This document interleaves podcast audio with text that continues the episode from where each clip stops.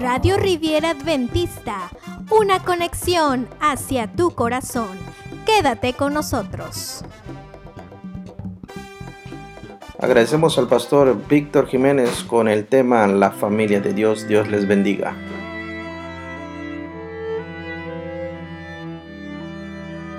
Nos dedicamos a edificar nuestro hogar, pero ¿podemos hacerlo solos? El autor del Salmo 127 nos aconseja claramente, si Jehová no edificare la casa, en vano trabajan los que la edifican. Si Jehová no guardare la ciudad, en vano vela la guardia. Por demás es que os levantéis de madrugada y vayáis tarde a reposar y que comáis pan de dolores, pues que a su amado dará Dios el sueño. ¿Sabes por qué tantos trabajan en la vida en vano? ¿Por qué tantos se esfuerzan en vano? ¿Sabes por qué a muchos su salario se les va en un saco roto? ¿Sabes por qué muchos viven sin descansar en la vida? Este versículo se dirige a los que trabajan con preocupación, sin disfrutar de la vida por su constante ansiedad. Trabajan de la mañana a la noche y se preocupan tanto por las cosas materiales que no pueden gozar de un sueño tranquilo. Este texto no aprueba la ociosidad, pero sí es un reproche para los que se preocupan y se afligen en vez de confiar en Dios.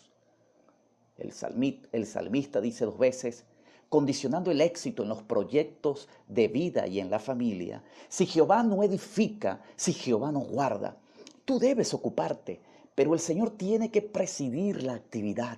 Él da los dones, Él pone la circunstancia, Él abre y cierra puertas, Él da fuerzas y solo Él puede dar un buen resultado. Al reconocer estos hechos, debemos recordar que dependemos profundamente del Señor en todo momento. Como dice Jesucristo, separados de mí nada podéis hacer. David escribe este Salmo 127 para transmitir a su hijo Salomón las conclusiones a, que, a la cual había llegado después de meditar sobre la trayectoria de su vida.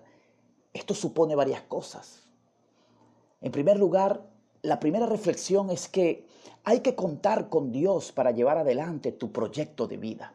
La idea no es únicamente que Dios al crearte prepare de antemano tu código genético, sino también que él esté al control de la sucesión de eventos que marcarán tu vida en esta tierra. Tu vida tiene un propósito que será cumplido en las manos de Dios y solo en las manos de Dios. No es vivir para el momento inmediato, estudiar, salir con amigos, disfrutar hasta donde alcance el bolsillo, la vida no consiste solamente en buscar empleo con el fin de comprar casa algún día, formar una familia, ir de vacaciones cuando toca y después jubilarse con una pensión digna, aunque esto es necesario. En realidad, para ser feliz, necesitas encontrar a Dios y al propósito que Él tiene para tu vida y tu familia. Recuerda que este salmo dice, si Jehová no edificare la casa, en vano trabajan los que la edifican. En muchas ocasiones tenemos planes perfectamente trazados, los recursos dispuestos, todo muy bien, cronometrado, pero lamentablemente nos encontramos dando vueltas en círculos una y otra vez y en el mismo lugar donde comenzamos. La pregunta es, ¿cuándo estamos tomando en cuenta a Dios en nuestros planes, en nuestros proyectos? Comienza bien el camino. Ponga a Dios en él desde un principio y no te encuentres con Él a la mitad del camino. Empieza tu proyecto junto a Él. Edificar va más allá de eso.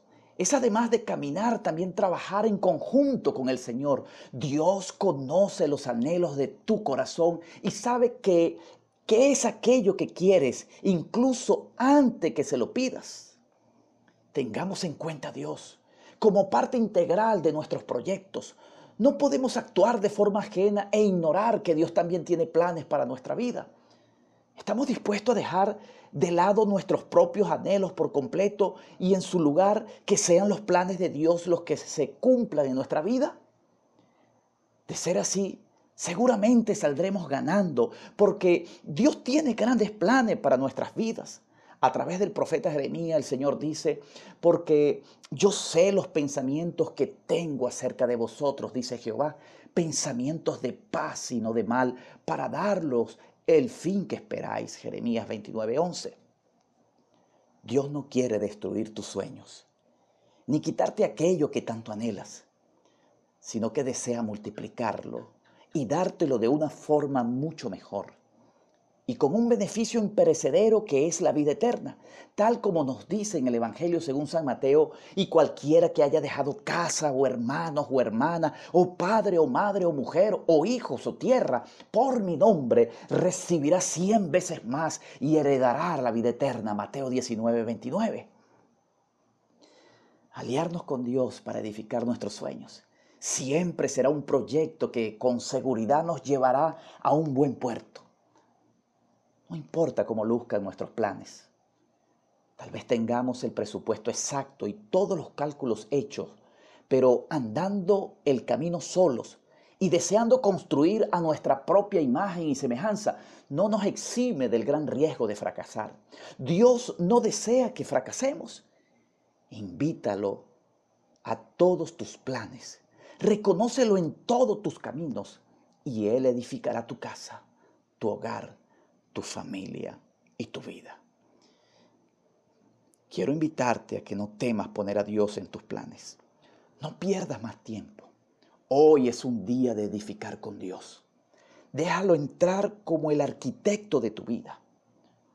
Hoy puedes aceptarlo como tal en tu corazón. Él está ansioso de recibirte. No pierdas más tiempo. Toma la decisión y ven a Jesús. Él te espera con sus brazos abiertos. Hoy es el día aceptable. Hoy es el día de tu salvación y el de tu familia. No prolongues más el tiempo. Ven hoy a Jesús. Dios te bendiga. Gracias por estar con nosotros. Deseamos que este mensaje haya sido de bendición para tu vida. Recuerda compartir con tus amigos este mensaje de amor y esperanza.